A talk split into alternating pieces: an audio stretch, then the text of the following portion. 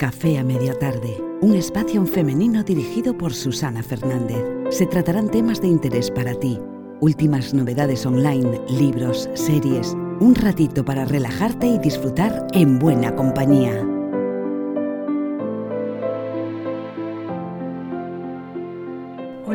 Todos y bienvenidos a un nuevo capítulo de Café a Media Tarde. Mi nombre es Susana, si te acabas de incorporar al canal, te recuerdo que estamos analizando y comentando el libro de las diosas de cada mujer de Jan Shinoda Bolen, que es doctora en medicina, profesora de psiquiatría en la Universidad de California y autora de varios libros todos bastante relacionados con la psiquiatría femenina y en este caso estamos analizando este, las diosas de cada mujer. Si te has perdido algún capítulo, te recomiendo que le eches un vistazo en este canal que están todos numerados y no te pierdas lo que hemos hablado de estas diferentes diosas. Em, para situarnos un poco, decir que ya hemos comentado las diosas que son eh, eh, vírgenes, es decir, que no han sido violadas ni penetradas. Esto simbólicamente se refiere a que no son diosas dependientes de sus relaciones con los demás, ni con amigos, familiares, eh, hijos, pareja, etc. Y empezamos viendo también las diosas que sí, que no son vírgenes, sí han sido vulneradas y penetradas, que son la diosa Demeter, que es la madre, la diosa Hera, que es la diosa del matrimonio, que depende de su relación con su pareja, la diosa Demeter, que es la que nutre, la que depende de su relación con los hijos. Y ahora vamos a ver a la diosa Perséfone, que es la hija, que depende de su relación con su madre y de agradar a los demás. A la diosa Perséfone, a la que los romanos le llamaron Proserpina o Cora, se la conoce más a través del himno de Demeter de Homero, que en, este himno se describe su rapto por parte de Hades. Fue venerada de dos, venerada de dos maneras, como la doncella o la coré, que significa joven adolescente, o como la diosa y reina del mundo subterráneo. Ahora veremos por qué esta diosa tiene esas dos facetas. Y eh, la autora nos dice que, bueno, Perséfone fue la única hija de Demeter y de Zeus, y más o menos eh, lo que se cree es que era una muchacha sin preocupaciones, que cogía flores y jugaba en el campo, y de repente, eh, bueno, pues apareció Hades en un carro y la raptó y la metió en el mundo subterráneo para que fuese su novia o su mujer por la fuerza. Demeter lo pasó muy mal, no aceptó la situación y su madre, Perséfone, esto, esta, esta historia la hemos visto cuando hemos analizado a Perséfone en el capítulo anterior, su madre, bueno, pues entró en ira, eh, recordemos que había dejado de nutrir el campo, dejaron de crecer los cereales y, bueno, pues ante esta amenaza de que las tierras dejaran de, mm, bueno, de nacer frutos y cosechas que, que pudieran alimentar al pueblo, pues Zeus tuvo que ponerle remedio a esto. ¿Y qué hizo? Envió a Hermes, que es un dios mensajero, y Hermes consiguió sacarla del mundo subterráneo. Cuando se vieron la madre y la hija se rezaron, ilusionadas, y la madre le dijo, no habrás comido nada de lo que te dieron ahí debajo. Y, y Perséfone le dijo, sí, he comido unas bolitas de granada, pero porque me obligó Hades y me dijo que tenía que hacerlo porque si no me podía pasar algo. Efectivamente había comido esas bolitas de granada, pero no porque lo hubiera obligado, simplemente ella cedió a comerlas. ¿no? ¿Esto que le obligaba a hacer a, Perséfone? Bueno, pues esto lo que quería decir era que tres partes del año las, tenía que, las podía pasar fuera del mundo subterráneo, pero había una tercera, una cuarta parte del año, perdón, que tenía que pasarla debajo con él. El haber comido esa granada le comprometía a que una cuarta parte del año Perséfone debía de pasarla con Hades en el mundo subterráneo. Bien, en la Odisea, Ulises viajó al mundo subterráneo en donde Perséfone le mostró las almas de mujeres de fama legendaria. Perséfone, al final de sus días, consiguió hacerse reina del mundo subterráneo y esta es su mayor virtud porque consiguió pasar de la adolescencia a conocer los entresijos del mundo interior. El, digamos que el mundo subterráneo es metafóricamente hablando como el mundo interior de la persona. Y Perséfone pasa de ser doncella infantil y adolescente a conocer las almas y los entresijos del mundo interior. Esto veremos cómo es el cambio a lo largo de este podcast. También otra cosa que le pasó a Perséfone es que eh, bueno, tuvo un enfrentamiento con Afrodita, que la veremos después, por eh, la posesión de Adonis, el bello joven que era amado por las dos diosas. Afrodita había encerrado a Adonis en un arca y se lo envió a Perséfone para que lo guardase, pero claro, vio Perséfone eh, al abrir el arca, vio mm, se quedó tan prendado de su belleza que se negó a devolvérselo. Entonces Perséfone en aquel momento luchó contra una deidad muy poderosa como era Afrodita eh, lo mismo que Demeter y Hades lo habían hecho por ella. La disputa fue elevada ante Zeus, que decidió que Adonis debía pasar un tercio del año con Perséfone y otro con Afrodita. Vamos, que se, que se repartieron el novio. Bien, ¿cómo es el arquetipo de Perséfone? Bueno, al contrario que Hera y Demeter, que cuando se enfadaban lo que hacían era mm, pues eh, transformar su enfado en ira, era, recordemos que como diosa del matrimonio, si su marido le ponía, bueno, pues eh, le era infiel o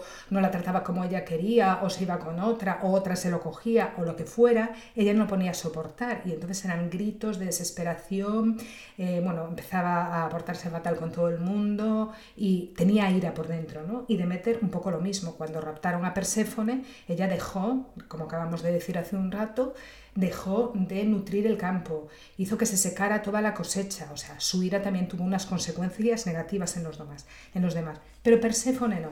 Perséfone no, Perséfone reprime lo que siente. Perséfone quiere agradar. Es la eterna doncella, la eterna adolescente, la eterna hija de papá y mamá, sobre todo de mamá. Entonces, según nos cuenta la autora, Perséfone como patrón de personalidad no siente ese impulso de la ira. Si es Perséfones quien proporciona la estructura de la personalidad, es decir, si Perséfone es la que está integrada en nosotros, predispone a la mujer a no actuar, sino que se deja actuar en función de los demás. Es complaciente en la acción, pero pasiva en su actitud. Es decir, sí que intenta complacer a los demás, pero su actitud es pasiva. O sea, ella no toma la iniciativa, no son mujeres que tomen iniciativa. Perséfone, como la doncella, también hace que una mujer parezca eternamente joven. Es decir, tiene esa chispa, esa que está muy bien por otro lado, ¿no? Esa cosa de permanecer siempre inocente, a la expectativa, porque hay que decir que todas, absolutamente todas las diosas tienen una parte positiva como arquetipo de mujer. Entonces, en este caso, ¿Cuál es la parte positiva de Perséfone? Bueno, pues la parte positiva es la capacidad que tiene de apertura para aprender de todo lo que hay a su alrededor. La parte negativa es que nunca toma acción por nada, siempre espera que lo den fuera se lo arregle todo. Pero por otro lado, le encanta descubrir. Es como este niño que se levanta por la mañana, de ahí esa actitud infantil, y bueno, sabe que su madre le va a hacer el desayuno, sabe que le van a llevar al cole, sabe que le van a decir lo que se tiene que poner, se despreocupa totalmente de todo y lo único que tiene que hacer es disfrutar del pajarito que pasa, de la naturaleza. Entonces, la parte buena es la capacidad de disfrutar de lo que tiene alrededor y de estar receptiva, pero la parte mala, mala es el infantilismo y la adolescencia que todavía no ha superado, como veremos, en parte por la actitud de la madre. ¿no? Entonces la diosa Perséfone, como vimos, tiene dos aspectos. La core, que es la doncella, la parte más, digamos, sí, más infantil, y como reina del mundo subterráneo, que fue secuestrada, pero que al final consigue hacerse reina de ese mundo, y veremos que ahí es la, eh, la parte más madura de Perséfone. Bien, las mujeres pueden estar influenciadas por una por los dos aspectos y puedes desarrollar más uno u otro. ¿Cómo eh, es la Core, la doncella arquetípica? Representa a una joven adolescente que no sabe quién es, todavía no es consciente de sus deseos y de sus propias fuerzas. La mayoría de las jóvenes atraviesan esta fase. Es normal atravesar la fase de la adolescencia, pues antes de casarse, antes de decidirse por una profesión, es el periodo adolescente, el periodo en el que no sabes lo que quieres, no te manifiestas como ti misma, normalmente intentas agradar a los demás. Ya vimos que no todas las niñas tienen este perfil, porque si analizamos Artemisa o Atenea, pues ya vemos que no es así, pero la core es la niña infantil adolescente, la niña de mamá, la niña buena que todo lo hace bien. Entonces, eh, hay algunas mujeres que quedan como doncellas toda su vida. No se comprometen, no dan un salto, no se arriesgan, no adquieren responsabilidades más allá de su comodidad. Pueden tener una relación, es verdad, pueden tener un trabajo, pero siempre les queda ese átomo de infantilismo. De hecho, alguna vez la autora dijo que eh, bueno, pues había encontrado con pacientes que han dicho que han sido madres de sus madres, es decir, hay mujeres perséfone que se han quedado en la parte de la core, de la doncella, que han sido más infantiles que sus propias hijas. La hija de la madre. Perséfone y Demeter representaban un patrón muy común de madre e hija, en el que la hija está demasiado cercana a una madre para que pueda desarrollar su independencia, el sentimiento de sí misma. El lema de esta relación es madre sabe más. La hija tipo Perséfone quiere agradar siempre a su madre. Son estas niñas que de pequeñas Hacían todo para que sus padres mm, se sintieran bien, pero no solo eso, sino que es muy camaleónica, como creo que dice un poco más adelante, es muy camaleónica, muy maleable, porque ella digamos que es como neutra, no es una persona que le veas tú nada especial, ni en la manera de vestirse, ni en... es muy neutra, muy correcta, y eso le permite amoldarse a las distintas circunstancias en las que se presenta, se amolda muy bien a las circunstancias. La hija Perséfone es, por lo tanto, eh, la, niña que quiere agradar a su madre y que, eh, bueno, pues normalmente mm, es obediente, complaciente, prudente y con frecuencia defendida o sobreprotegida de la experiencia que comporta el más mínimo riesgo.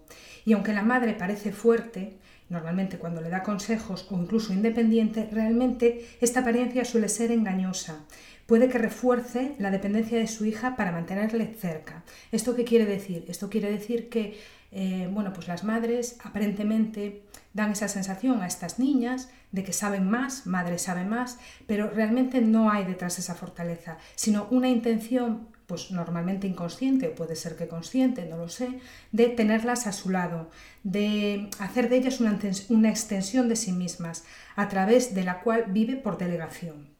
Entonces, bueno, estamos viendo que hay una relación aquí que puede complicar que la niña Perséfone dé el salto a la independencia, a la madurez, que esté siempre pues sometida, aunque ella no lo vea, bajo esa sobreprotección y que no mm, se arriesgue a tomar a tener iniciativa propia, eh, salvo que vea con cierta certeza que le va a salir bien. Y normalmente ahí la madre o el padre, que también puede ser un padre sobreprotector, pero normalmente es una relación más de madre-hija, y esta manera de sobreproteger puede hacerle eh, que frene su crecimiento y su madurez.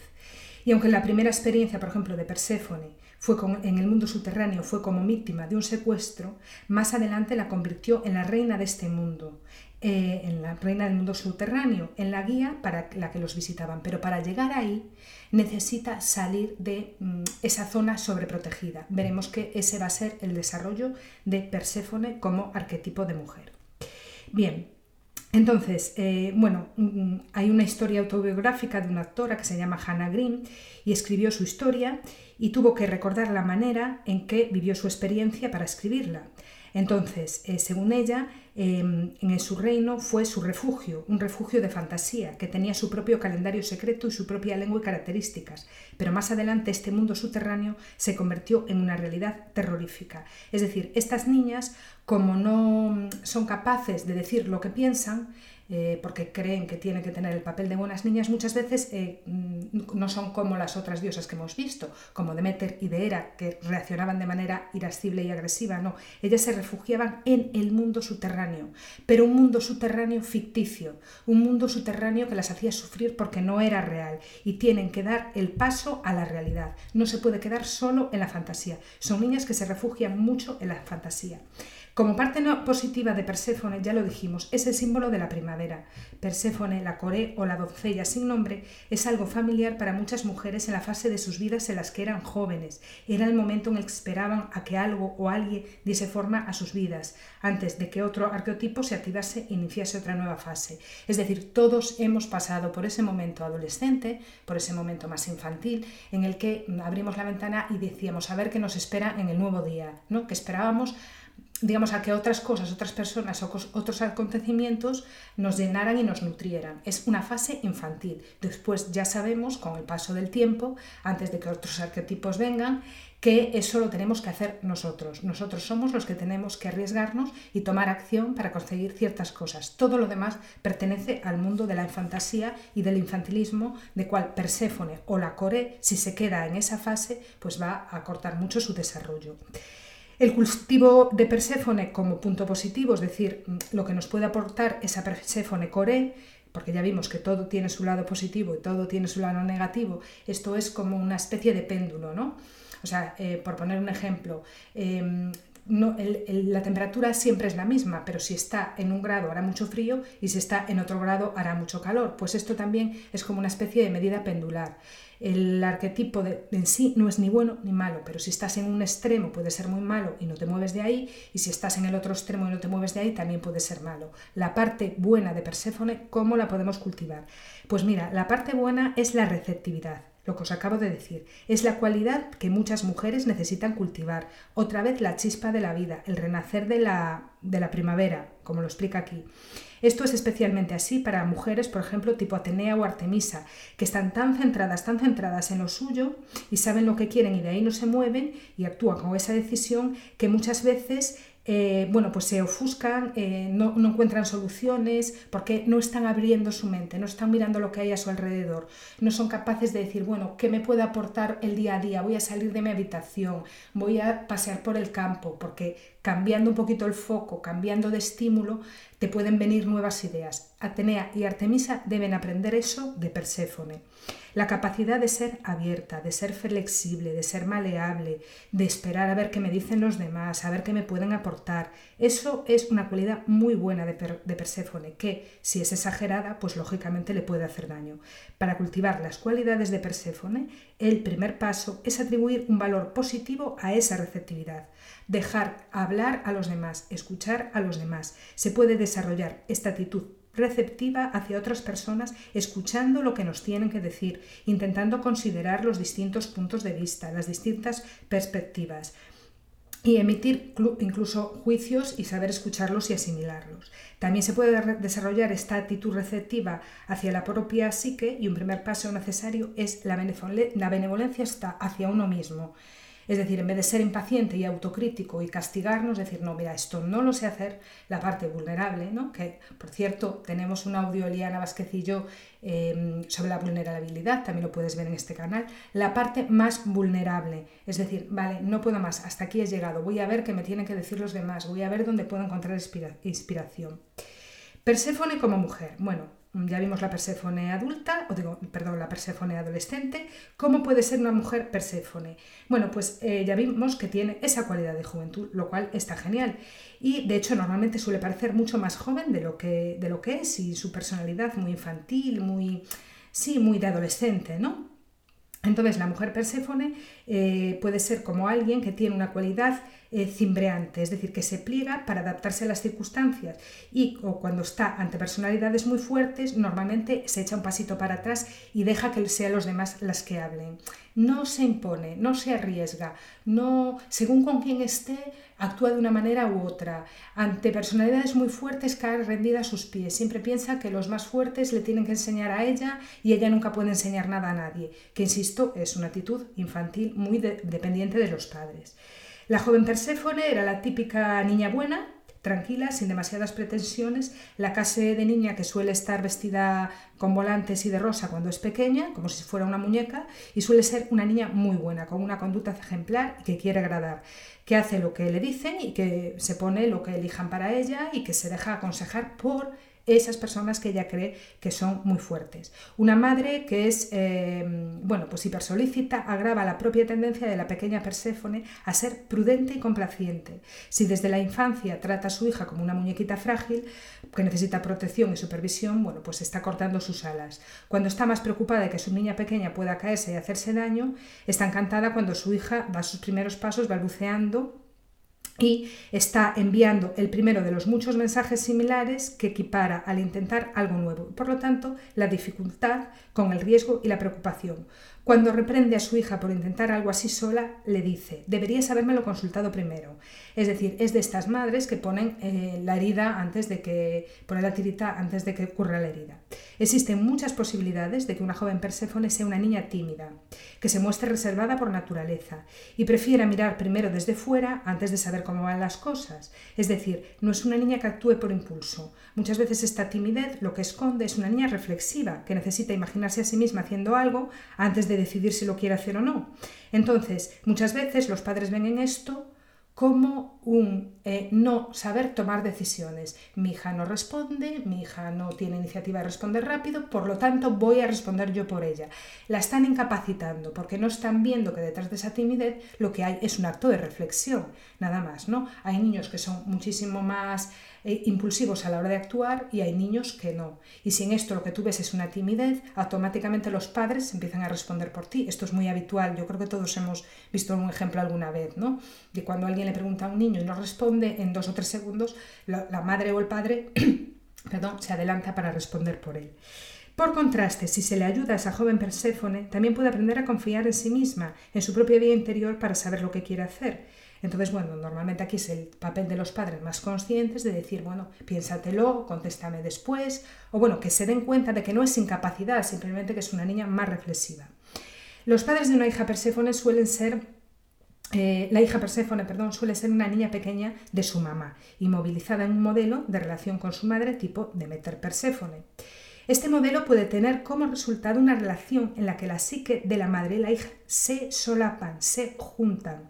La madre decide las fiestas a las que va la niña, las amigas a las que va la niña, qué actividades te conviene mejor o peor, elige lo que tiene que comer, elige a las amigas, proporciona a su hija lo que ella misma quería o echaba en falta cuando era niña, sin considerar que su hija puede tener necesidades diferentes. Una hija Perséfone no hace mucho por contradecir la impresión de eh, que quiere las mismas cosas que su madre quiere para ella. Es decir, ve en, ese acto un acto de generosidad. No suele contradecir a la madre. ¿no? Bueno, mi madre me ha dicho que tome esto, que no me olvide de lo otro.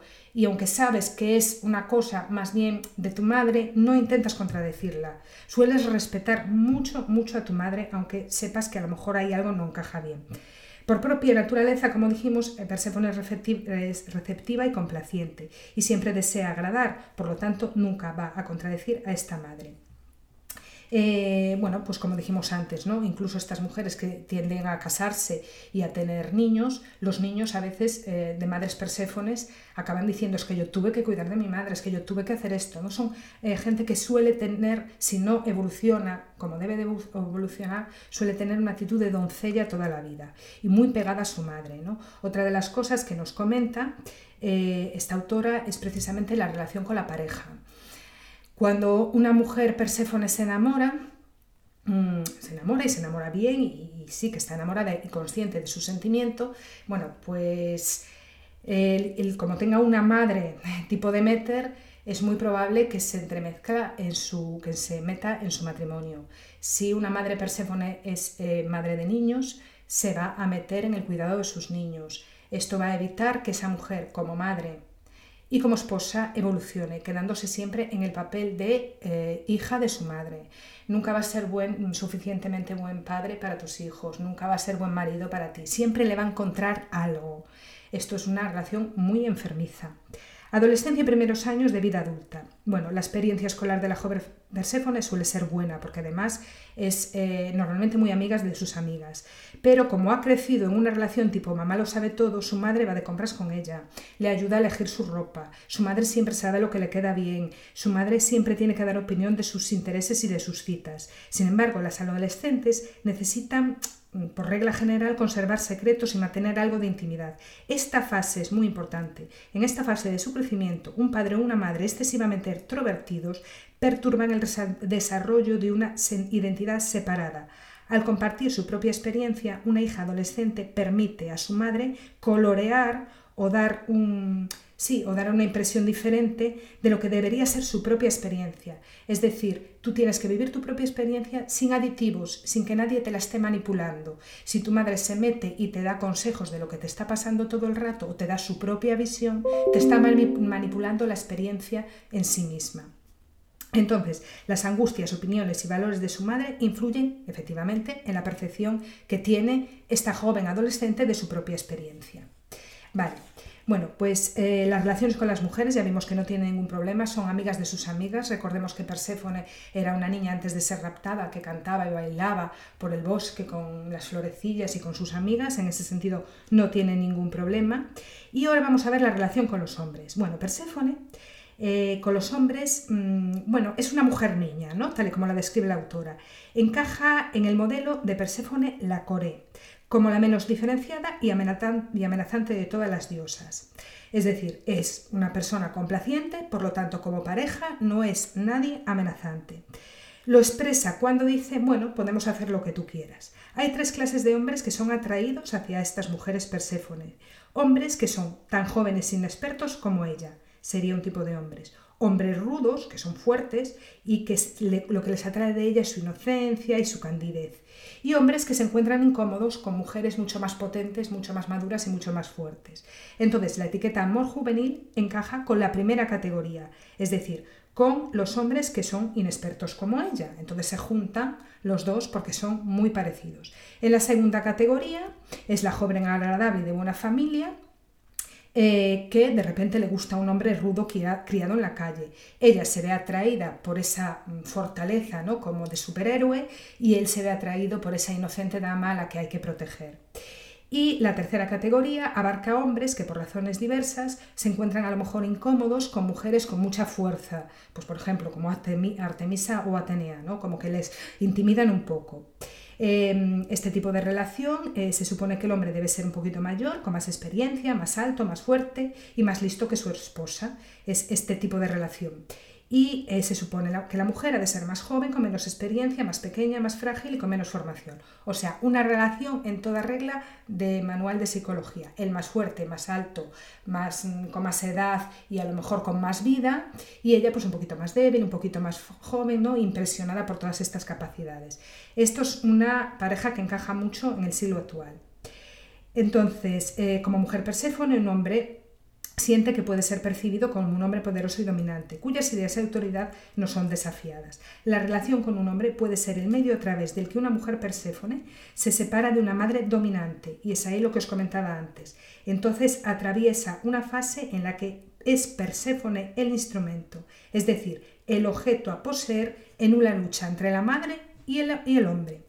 A veces Perséfone escogía a un hombre de una clase social diferente o incluso de otra raza o incluso pues eso, algo que su madre no había pensado para ella y puede ser que eh, bueno, pues la madre no le guste tal vez sea la primera persona que mm, no ha tragado a su hija como una princesita mimada y que la aguanta y que no la aguanta cuando juega este papel y entonces su madre se enfada, ¿no? Porque su madre lo que espera es un hombre que la trate como una princesa y a lo mejor el hombre la espabila, ¿no? Dice, oye, pero si eres mm, guapísima y estupenda, inteligentísima, ¿por qué no haces esto? ¿Por qué no haces lo otro? Y la madre es como ahí mi niña, mi niña, con lo bien que estaba mi niña con su trabajito, no me la saques de ahí, ¿no?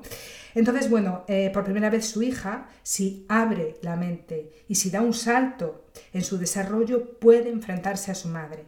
Y entonces aquí mm, la mujer Perséfone deja de ser la core, la mujer Perséfone se ha empoderado y la mujer Perséfone da un salto. Entonces a esta mujer le conviene precisamente este tipo de hombres, ¿no? que le saquen de su disfraz de princesa, que le desteten de su madre mm, de la mejor manera posible, siempre llegando a un entendimiento, por supuesto, pero a veces ese, ese lazo hay que romperlo y a veces ese lazo se rompe con dolor, ¿no? Aunque bueno, pues normalmente lo normal sería esperar que la relación quedara cordial, pero a veces hay, hay, que, hay que pasar ese duelo y ese dolor, ¿no?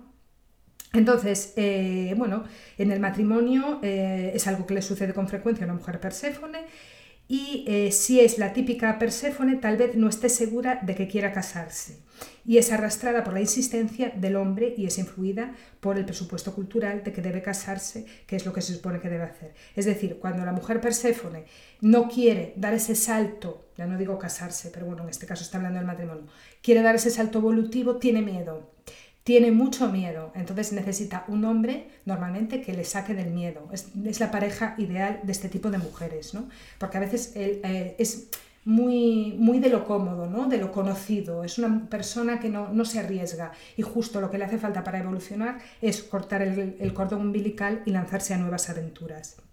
Bien, bueno, eh, habla un poco de los hijos también, un poco lo que os contaba antes. Eh, muchas veces si la mujer que Persefone tiene hijos, cuando no ha dado su salto evolutivo, se convierte más en una hija que en una madre, porque de hecho es muy probable que esta niña, Perséfone, esta madre Perséfone, coja a sus hijos y los lleve a casa de la abuela y esté con la abuela y tome más decisiones la abuela que su propio padre, porque es así, porque uno ha dado el salto, porque tiene muchísimas inseguridades y casi, casi su madre, Demeter, es la, ejerce de madre de sus propios nietos, por, ese infantilismo que Perséfone todavía no ha eh, conseguido superar.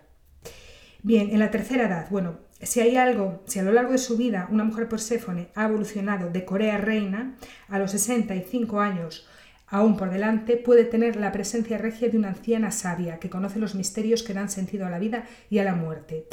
Em, vamos a ver, aquí habla un poco de, de un mito y es que cuando Perséfone salió del, del reino subterráneo, eh, todavía inmadura, todavía con miedo, conoció a una diosa que se llamaba Hécate y que fue su compañera permanente. Hécate era la diosa de la luna oscura y de las encrucijadas y gobernaba sobre todo reinos misteriosos de fantasmas, de espíritus, de brujerías y magias. Entonces la mujer Perséfone, que suele salir de una enfermedad psicótica, puede obtener un eh, discernimiento reflexivo entre lo simbólico de los acontecimientos. Muchas veces cuando se recupera de una depresión y vuelve al mundo, tiene una conciencia como eh, de otra dimensión, vamos a decirlo así, ¿no? mucho más simbólica, mucho más espiritual, que mm, gracias a su compañera Hécate, que le ayudó un montón cuando salió de su depresión como raptada del mundo subterráneo. Entonces, bueno, una, una joven Perséfone que cae en este tipo de depresión, eh, bueno, se aísla muchísimo. Se aísla y entonces, bueno, pues haciendo esta comparación con lo que le pasó con Hécate, eh, si supera esa fase de aislamiento y esa fase simbólica de fantasía, suele tener un halo espiritual mucho más eh, desarrollado que cualquier otro tipo de mujer, ¿no? Porque recordemos que tanto Demeter como Hera eh, bueno, pues hacía que los demás se sintieran mal, cuando estaba enfadada tenía ira y no, Perséfone se recoge y empieza a fantasear y empieza a interesarse por la religión, por la espiritualidad. Entonces, si supera esa fase fantasiosa, suele tener una percepción bastante nítida sobre, bueno, pues las cosas que trascienden al, plano más humano, ¿no? Entonces, ¿qué debe hacer eh, mm, Perséfone para trascender y convertirse en vez de bueno, el primer paso es la doncella, tiene que superar esa parte. El segundo paso tiene que superar ese trauma por haber sido raptada del mundo subterráneo y pasar de la fantasía a la realidad, con ese halo de misticismo que la va a rodear cuando salga de ahí. Bueno, pues se acabará convirtiendo en la reina del mundo subterráneo, es decir, en esa persona terapeuta, eh, psicóloga, amiga de sus amigas, que es capaz de ver más allá de las cosas, tiene una percepción, pues eso, el despertar de la primavera, ¿no? Recordemos que una de las capacidades de Perséfone era esa amplitud de ver más allá de las cosas, de dejarse empapar por todas las situaciones en las que, en las que vive, de, de abrir la ventana y disfrutar del día a día, eso lo va a mantener, pero lo va a mantener de una forma sana. No se va a quedar en el mundo de los humanos, sino que se va a abrir más allá. Como terapeuta y como psicóloga o psiquiatra, Perséfone, eh, en vías de crecimiento, tiene esas aptitudes de ver más allá del comportamiento humano. Pero para eso debe cortar lazos con la madre, cortar lazos con aquellas personas que le oprimen y le hacen sentirse siempre esa niña incauta y que no y, que parece que es indefensa y atreverse a tomar responsabilidades y aceptar retos. Y si acepta retos y toma responsabilidades, la mujer Perséfone sería una buena acompañante de cualquier persona que necesitara ayuda.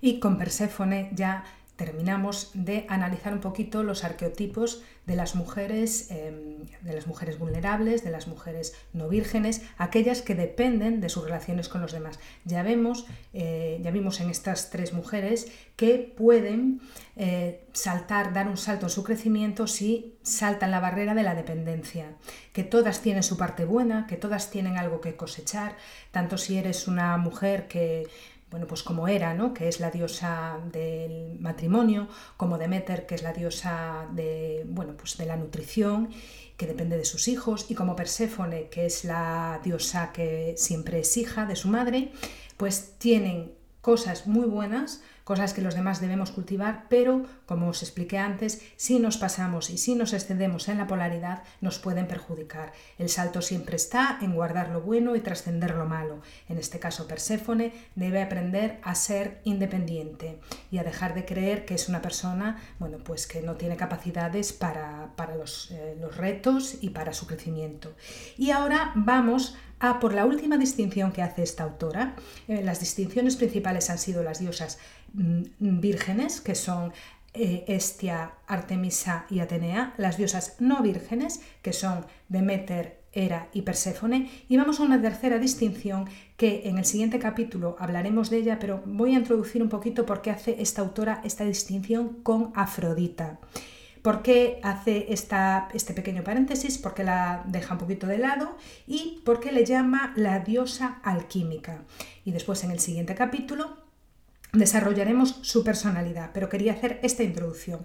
A mí me parece una diosa apasionante porque tiene un poco de cada una. Es un poco vulnerable y es un poco el vulnerable, pero lo más alucinante de ella es que es la diosa transformadora.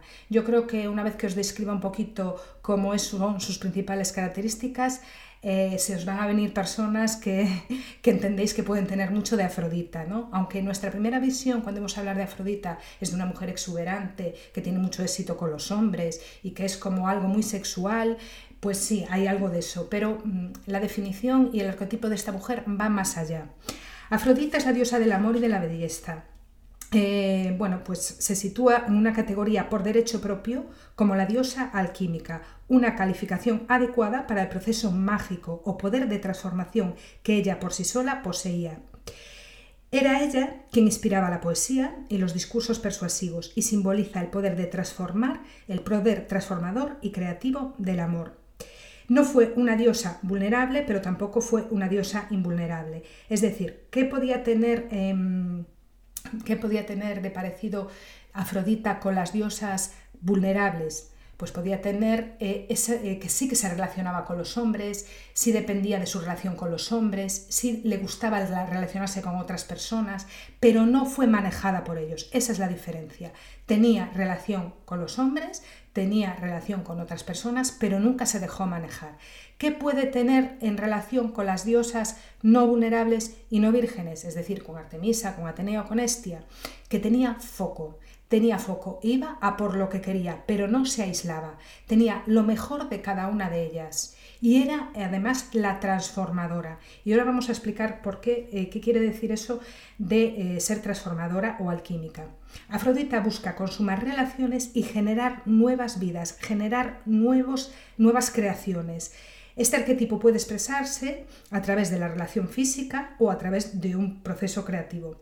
Lo que busca ella difiere de lo que buscan, por ejemplo, las diosas vírgenes, pero se parece a ellas en que es capaz de centrarse, lo que acabamos de decir, en ponerle foco.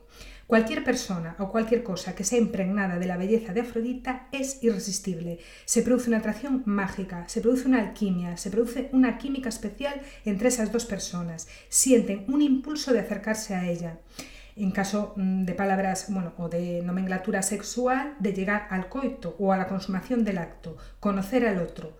Es decir, ella se entrega en cuerpo y alma y hay una transformación. ¿Cómo podemos describir a la mujer alquímica o afrodita? Bueno, yo la describiría de la siguiente manera. No sé si os ha pasado alguna vez que habéis tenido una conversación con alguien que no podíais apartar los ojos de esa persona. Esa conversación tiene un contenido. Ese contenido lo entendéis. Con cualquier otra persona os lleváis a casa el contenido, escucháis la conversación y ahí queda todo. Pero aquí no solamente habéis escuchado un contenido de una conversación, sino que ha habido un cambio de energía, una transformación. No sabes por qué, pero tú vuelves a casa sin ser la misma o el mismo. Vuelves a casa con la sensación de que te ha cambiado algo, no puedes dejar de mirarla, quedas alucinado de su capacidad de, transformarte, de, su capacidad de expresarte. Es, por eso mm, tenemos un poco esa visión de Afrodita como, como la, mujer que gusta a todo el mundo, ¿no? esa mujer explosiva que conquista a todos los hombres. No se trata de eso 100%, que también le pasaba a Afrodita, sino del magnetismo, de la capacidad de transformación, de transformar un acto. Una mujer, por ejemplo, eh, Afrodita está pintando, es pintora. ¿Vale? Una mujer, Artemisa, puede ser pintora también. ¿Cuál es la diferencia de las dos? Que Artemisa se centra en el foco, en que esa flor le tiene que salir así, porque le tiene que salir así, porque tiene que salir así, y Afrodita se deja influenciar por lo que hay alrededor. A lo mejor está pintando ese cuadro, lo mismo que puede escuchar un pájaro que está por la ventana, escuchar la música de fondo o abrir la ventana y ver el sol. Esos tres elementos van a inundar ese cuadro también. Por lo tanto, tiene el foco de las diosas no vulnerables, pero tiene el dejarse llevar por las cosas que pasan alrededor, que son las diosas más vulnerables, sin verse afectada por ninguno de los polos negativos de las dos. Para mí esto es eh, la, bueno, pues la esencia fundamental de Afrodita. Afrodita, como veremos en el siguiente episodio, se va a pasar de vueltas también, como le pasa a todas estas. No va a ser ella mejor que ninguna. Veremos también que en la polaridad extrema negativa, pues también ser Afrodita nos puede mm, llevar a no tener los pies en la tierra, ¿no? Pero eso lo veremos en el capítulo siguiente. Ahora es un poco para informaros de lo que esta autora, de por qué esta autora la dejó al lado, ¿no? Porque ya vimos que tiene cualidades de las dos diosas, las vulnerables y no vulnerables, pero no se deja llevar por ninguna de ellas. Otro ejemplo de mujer afrodita, ¿cuál puede ser? Bueno, pues em, como vimos, la conversación transformadora, es decir, no solamente nos quedamos con el contenido de esa conversación, sino que además algo en nosotros eh, cambia y después lo que le llama el efecto Pilmalión, lo que esta autora llama el efecto Pilmalión, y lo describe de la siguiente manera. Creo que los o las portadoras de visión terapéutica, mentores, maestros o padres y madres con mano para las plantas, los que otras personas pueden florecer y desarrollar sus dones, evocan lo que el psicólogo investigador Robert Rosenthal llamó el efecto Pilmadión. Este término describe el poder de las esperanzas positivas en la conducta de los demás y se llama así porque Pigmalión se enamoró de la escultura que había realizado de una mujer perfecta, una estatua a la que Afrodita dio vida y se convirtió en Galatea. Bien, este efecto Pigmalión lo que significa es metafóricamente que eh, Afrodita era, digamos, la reina de la transformación, pero antes de transformar hay que tener visión. Era la creadora de los sueños que piensa de hacerlos realidad, los vive tan intensamente que es capaz de convencer a la otra persona que eso que está pensando es real. De ahí que le llamen la, eh, bueno, pues la diosa alquímica. Entonces, este tal Rosenthal descubrió que los estudiantes viven según las esperanzas que los profesores ponen sobre ellos en el estímulo y en el desánimo. Estudió grupos aislados de escolares cuyas notas académicas empeoraban cuanto más tiempo permanecían en la escuela. Tales niños y niñas suelen tener maestros que les han convencido de que no pueden aprender. Rosenthal ideó un proyecto de investigación para determinar qué es lo primero, si la esperanza o los resultados. Concluyó que nuestras esperanzas ejercen una extraordinaria influencia en los demás de la que no solemos darnos cuenta. Es decir, em, digamos que aquí se cambiaron las tornas, ¿no? En vez de decidir si un niño es bueno o malo por unos calificativos, se eh, es capaz de transformar esa energía de bueno o malo en la esperanza. Es decir, en em, ese convencimiento, ese convencimiento de que tú eres muy bueno, de que tú puedes hacerlo. Fíjate, primero tiene una visión Sé que esta niña, imagínate, va a ser estupenda, tengo la visión y la capacidad con mi oratoria, con mi oratoria, con mi tono de voz, con mi manera de comportarme, con mi manera de comunicarte, todas esas capacidades, te transmito a ti esa esperanza y te convenzco. Ahí el ejemplo Pigmalión. Este señor, Pigmalión, tenía una estatua de la mujer ideal y ella la convirtió en real, le convenció de que puede llegar a encontrar una mujer así. Ese es el efecto Pygmalion, la esperanza de, pero para tener esa esperanza hay que tener una visión y creérsela mucho, pero muy, muy, muy mucho. Y era lo que le pasaba a Afrodita. Se creía sus propios pensamientos como si fueran reales. Para ella cada actividad que hacía era totalmente intensa. Intensa. Si tenía una relación con un hombre era ya el paraíso. Si tenía una amiga y le quería hacer ver que podía conseguir lo que quisiera, se volcaba en ella y se imaginaba la situación como si fuera real. Esto veremos que llevado al extremo tiene unas consecuencias negativas negativas. Y las consecuencias negativas es que no tienes los pies en el suelo y puedes desviarte de cosas cotidianas que nos gusten más o menos tenemos que hacerlas. ¿no? Entonces, bueno, yo creo que ha quedado claro cuál es eh, la distinción que hace esta autora con respecto a la diosa alquímica. Creo que ha quedado claro también porque la separa de las demás y para la semana que viene pues veremos eh, esta diosa en profundidad que ya tengo que decir que es la última, aunque hay una parte aquí al final del libro que está bastante bien, es muy curiosa, es una anécdota muy curiosa que puede servirme quizá para como colofón de este libro, ¿no? Entonces, bueno, pues tengo que pensar a ver cómo la puedo resumir porque es así un poquito larga y, bueno, pues sobre la marcha ya, ya vamos viendo. Y con esto os voy a dejar aquí, os agradezco enormemente que, bueno, que hayáis escuchado el audio hasta el final, lo mismo que os agradezco que hayáis escuchado los otros podcasts sobre este libro, ha habido mucho interés y, y bueno, pues desearte que pases una muy buena semana. Y nos vemos muy prontito en otro capítulo.